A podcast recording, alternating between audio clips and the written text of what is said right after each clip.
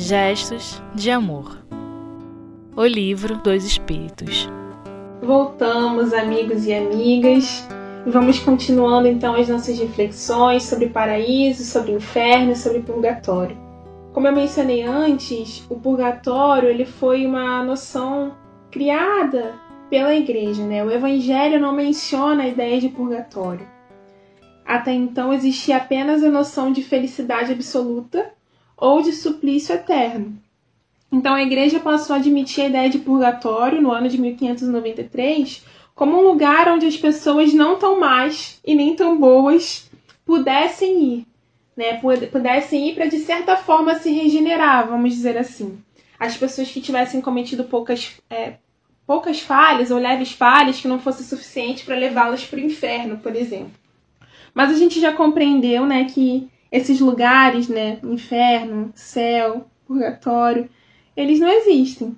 Mas então o que, que a gente pode entender por purgatório? E é isso que Kardec pergunta aos espíritos na questão 1013. O que se deve entender por purgatório? E os espíritos respondem: dores físicas e morais. É o tempo da expiação. Quase sempre é na terra que fazeis o vosso purgatório, e que Deus vos faz expiar as vossas faltas. Ou seja, meus amigos, estamos nós no purgatório agora mesmo. Você aí que está me ouvindo, assim como eu aqui que estou falando, nós estamos no purgatório por agora mesmo. e aí tem aqui uma nota de Kardec.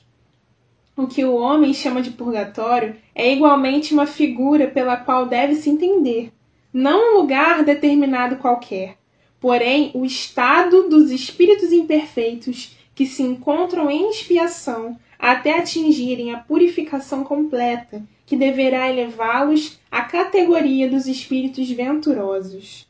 Como esta purificação se opera nas diversas encarnações, o purgatório consiste nas provas da vida corporal. Então, como já havíamos observado, né, essas noções que foram definidas em dogmas nos falam muito mais dos nossos estados de espírito. E no caso do purgatório, nos fala da experiência da prova, que é a oportunidade que o espírito tem de, sentindo os efeitos das suas más escolhas, das suas imperfeições ainda, de despertar. Despertar para a renovação a que Deus nos convida, oferecendo-nos as tantas lições que Ele nos oferece para nosso aprimoramento. Eu queria destacar um trecho né, em que os espíritos falam que o purgatório é um estado que, dos espíritos imperfeitos que se encontram em expiação até atingirem a purificação completa, que deverá elevá-los à categoria dos espíritos venturosos. Então, mais uma vez, essa ideia da transitoriedade, que é tão importante para nós. Porque essas vicissitudes que a gente encontra na nossa jornada, elas são consequências das imperfeições que nós carregamos. Se a gente fosse perfeito, a gente não cometeria erros. E se a gente não cometesse erros, a gente não teria que sofrer as consequências desses erros.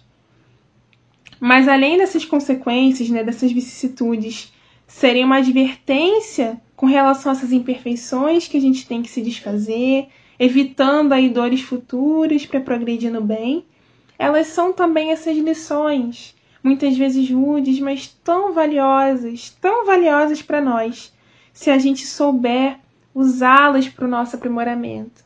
Se a gente souber, diante da dor, observar o que, que ela vem nos ensinar, recebê-la como uma mestra.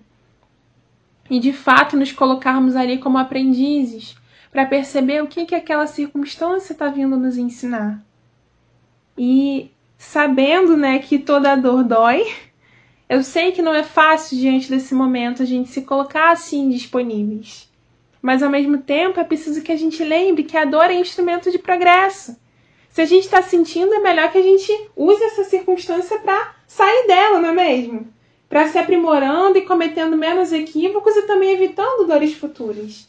De que adiantaria para nós ficar com aquela dor e continuar só sentindo dor sem proveito nenhum?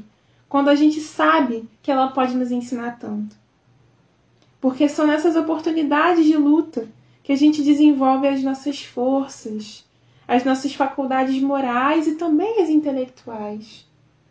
No momento de dor, a gente pode fazer com que essa terra remexida do nosso coração receba a semente.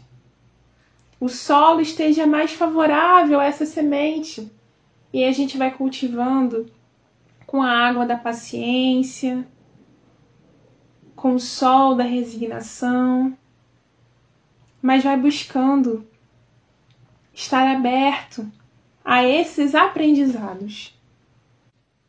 Porque Kardec nos recorda que, ao contrário né, da, do, da ideia do purgatório, do inferno e do céu como dogma, depende de cada um de nós abreviar ou prolongar a permanência desse estado de purgatório emocional, mental, enfim. Inclusive, o nosso próprio, a nossa própria estada aqui na Terra. Depende de nós o tempo que nós estaremos nesse, nesse espaço, né? Depende do nosso progresso. E do nosso progresso depende apenas de nós mesmos. Não podemos responsabilizar ninguém, culpar ninguém, apenas trazer para nós mesmos a responsabilidade pelos nossos avanços. Apenas para nós mesmos essa responsabilidade. Porque os avanços que a gente faz são pelo nosso mérito, por aquilo que a gente busca construir na nossa própria caminhada. E se muitas vezes o espírito, quando deparado na desencarnação com a sua própria consciência, enfrenta momentos de turbulência, de sofrimento, sentindo a culpa por tudo aquilo que fez, e se ele pode ter no coração a certeza de que outras oportunidades surgirão, de que Deus fornecerá cada uma dessas circunstâncias que compreendam que vá potencializar o progresso desse filho seu, conosco que estamos aqui encarnados, a mesma coisa. Mas que tão logo possível nós possamos despertar para esse protagonismo do nosso aprimoramento em nossas vidas. Que nós possamos nos empenhar e exercitar a vontade na transformação de nós mesmos. Porque esse é o nosso objetivo, a reforma íntima. Né? Tudo que Jesus nos ensinou, todos os ensinos dele, era sempre no objetivo da nossa transformação. Jesus não veio trazer lições para ficarem gravadas apenas na memória, no cérebro no intelecto, melhor dizendo. Tudo que Jesus nos trouxe foram ensinamentos e chamamentos de transformação moral, para que nós, todos sendo homens e mulheres renovados, consigamos então nos alinhar à lei divina, que tem como destino final a felicidade. A felicidade para todos nós, não é isso que nós queremos?